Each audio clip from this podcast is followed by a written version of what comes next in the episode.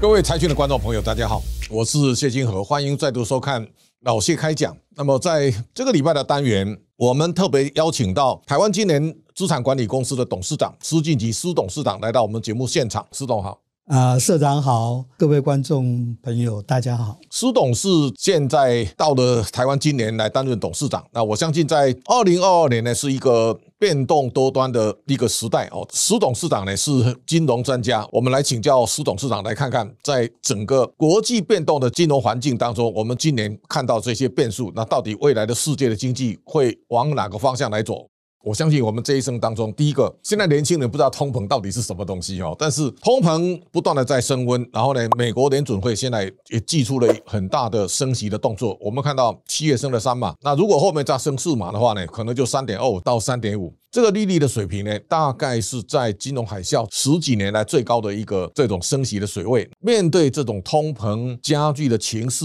联准会升息缩表，过去呢放大的一根，现在在回缩了。那我们所有投资人来讲，到底如何来面对这一次这样的一个回档跟股市的调整？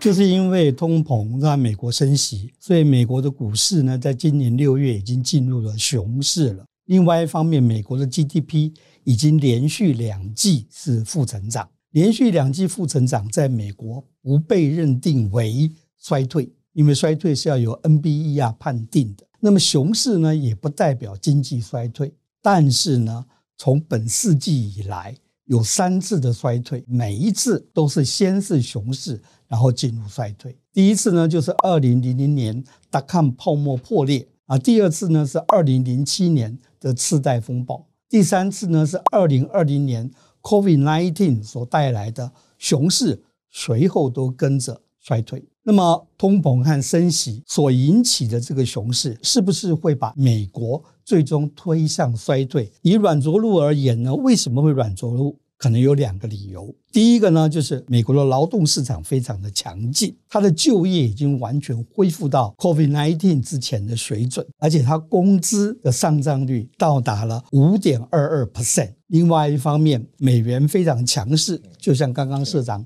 所说的一样，简而言之，它大概升值有百分之十。对美国而言，美元升值，它的进口品价格会下降，大宗物资的价格也会下降。美元基本上跟石油是逆相关，所以各位可以看到，它们都已经下降到九十元至九十五元左右。所以美国的通膨压力这个下降的原因跟美元升值有关系。另外一方面，美国如果它会硬着陆的话，第一件事情，好消息就是坏消息。它劳动市场的强劲会让联准会呢认为它有办法升息，而经济不会衰退。所以这个就是劳动市场说就业非常的好。那其实对整个经济而言，这是一个坏消息，因为联准会会继续升息与缩表。第二个，联准会基本上是真的很害怕工资的上涨，而最近工资的上涨非常的明显。所以联准会害怕一种工资跟物价之间所产生的螺旋，一旦发生这种螺旋，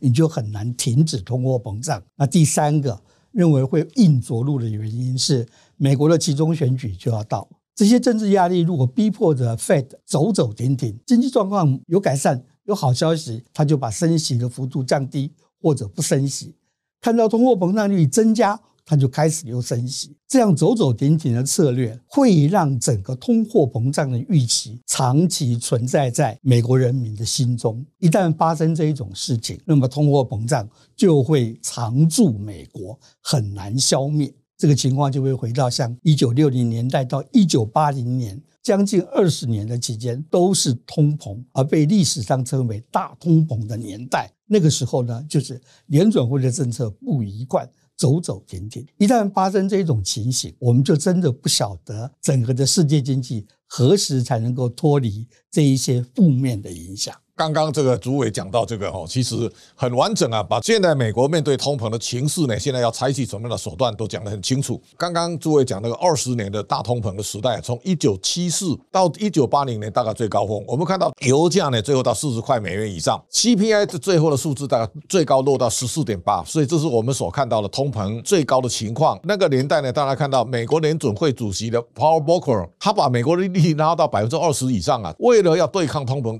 利率无限的上升，上升到最后呢，也导致股市大幅的回档。那我想回头要请教诸位，就是说过去几年台湾的经济好像有幸运之神在后面推一把，经济成长率啊，我们去年如果到六点四八，看起来我们在整个亚洲啊表现相对是非常好的。我们在二零二零年其实是三点一了。好，这当中我们也看到，即便今年全世界看起来都景气衰退，我们七月份的出口四百三十三亿是历史次高啊。如果按照这个数字来看呢，台湾其实。整整个经济基本面啊表现非常良好。我最近也看到一个数字，上半年哦，台湾的贸易顺差是两百七十七亿美元，但是呢，南韩是贸易逆差一百零三亿美元。我们可以比较一下，台湾的产业结构跟南韩是重叠度非常高。显然，南韩现在的经济结构呢，看起来比台湾所面对的可能要来的严峻。我们怎么来看台湾现在在面临这个大的通膨时代，在这一段时间的经济调整啊？我们政府现在的应应对策？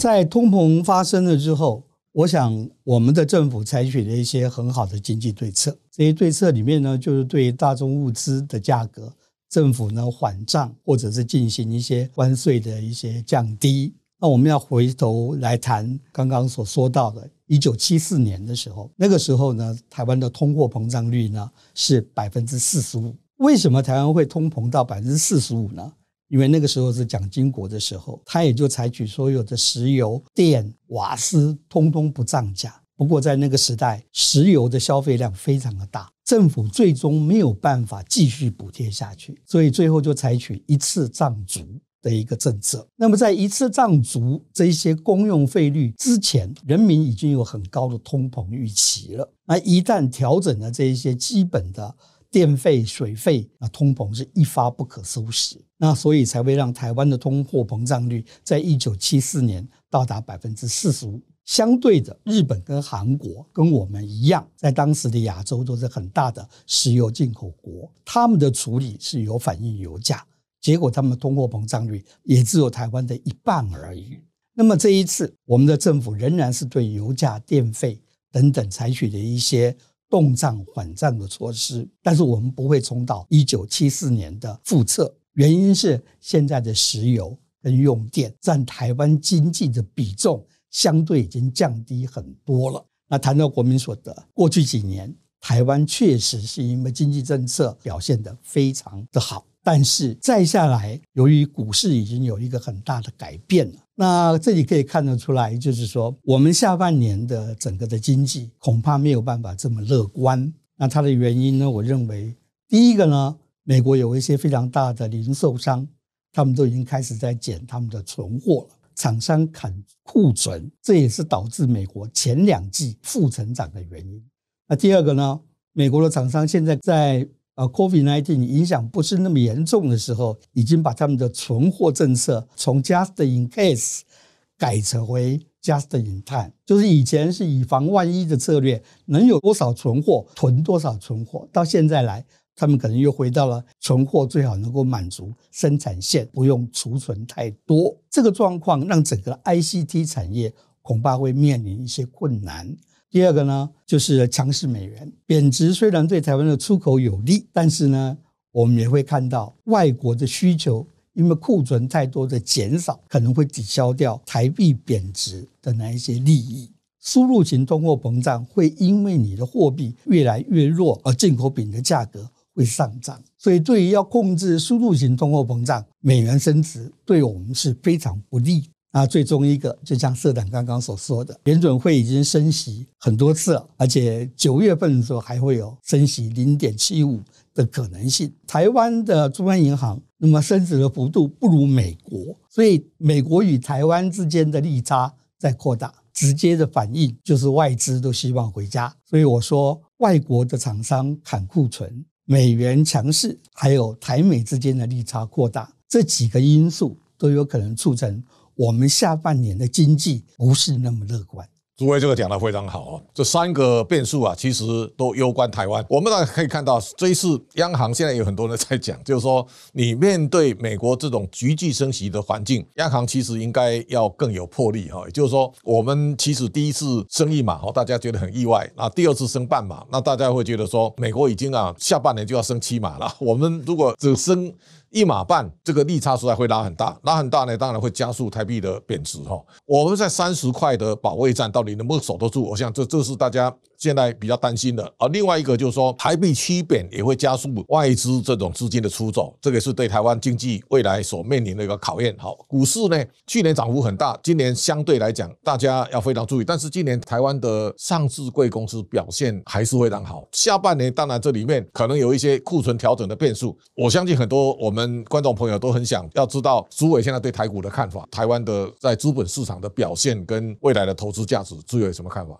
我们也说过了，台股呢，从今年以来哦，它在元月五日到达了一个历史高峰，然后呢，在六月的时候呢，它跌超过百分之二十，然后它曾经在跌的更多的时候，跌到差不多百分之二十五。那现在呢，因为国安基金进场，那由于有这一些的外部的这一些救助措施所在了，让台股真正的本质。没有办法完全澄清出来，但是我基本上从二零一七年就已经看到过一些趋势，台股逐渐呢是跟美股一起走的。以前我在二零一六年刚到证交所当董事长的时候，大概中国股市对台股的影响占一半，美股的影响占一半。那现在我想所有的股民可能都同意，美国股市好，台湾股市不可能不好；美国股市糟，台湾的。股市不可能不糟，台股的未来再怎么发展，看两件事：第一个，美股怎么变动；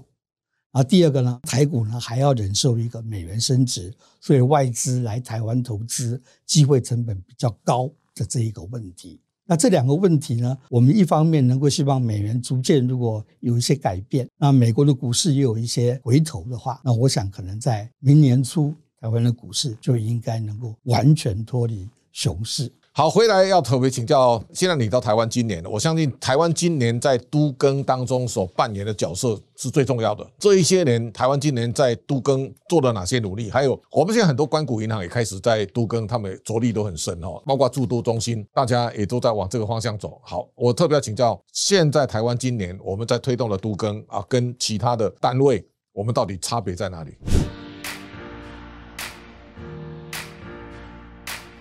以国内的一些 AMC 或者是金控所下属的资产管理公司来说，他们在都跟跟围绕重建方面的绩效都比不上台湾今年。是我们现在呢有在进行的围绕的这些案子就有四个，我们希望能够把它扩张到十个，然后每年毕业两个。那我们台湾今年它基本上有几个很强的地方，我们有建筑的经验。第二个，我们的策略是我们一定要有自己的土地，或者是参与都耕的过程里面，我们在那个都耕的土地上要有我们的持份，才不会让参与都耕的这些住户认为你是空手来的。因此，我们可以增加愿意参加都耕的住户的一种信心。一般民众很相信台湾今年是一家国营事业，大家知道跟他合作不会被骗，会成功。这是台湾今年与一般的资产管理公司差别的地方。那么另外呢，台湾也有一个驻都中心，它所采取的都是公办都跟，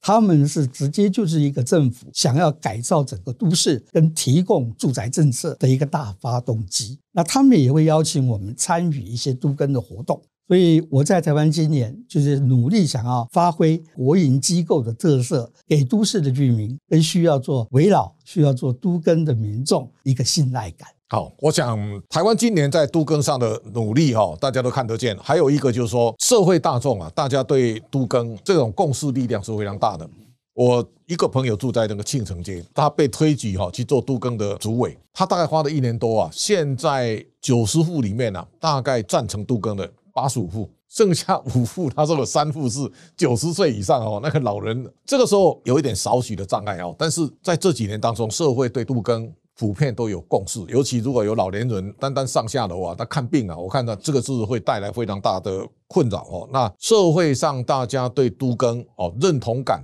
越来越多，还有我们在马路上那个哦，都更的招牌就写很大，然后开始现在有些都更开始在拆了。我看我们雅士都饭店啊，在林森北路这种都更的加速的发展，我相信对未来城市的美化，我相信会带来非常大的助力。最后的时间，我特别请教诸位，就是说政府对这个打房现在。态度也很积极，但是房市好坏对参与都更是不是会带来一些意愿的影响？而社会的需求这么大，我们要有什么心态来看未来都更的演变？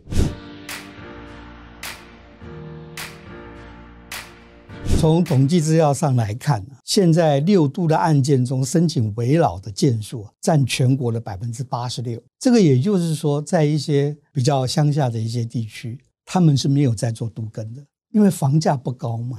房价如果不够高，那是没有任何诱因啊。以现在建材来讲，一平大概要二十万，二十万呢，不管去到哪里都是一样的价格。你不断的打房，让房价往下降，你就没有办法完成都根跟围老重建的工作。所以，我们第二个要来看的一件事情，就是每年房屋的交易量大概只占房屋存量百分之二。所以我们看到房屋价格不断的上升，那是那百分之二，其他的百分之九十八都会因为你要打击这个百分之二，而使得他们房屋的价格下跌。他们的房屋的价格下跌了以后，都市要更新非常困难。我是从一个资产管理公司的观点来讲，我们对于正义的问题固然有必须坚守的地方，要住者有其房，但是不能够把所有人的资产的价值减低。来作为一个代价，经济学上有所谓的财富效果。一个人会因为他的房地产价格上升，多消费、多投资，也很可能因为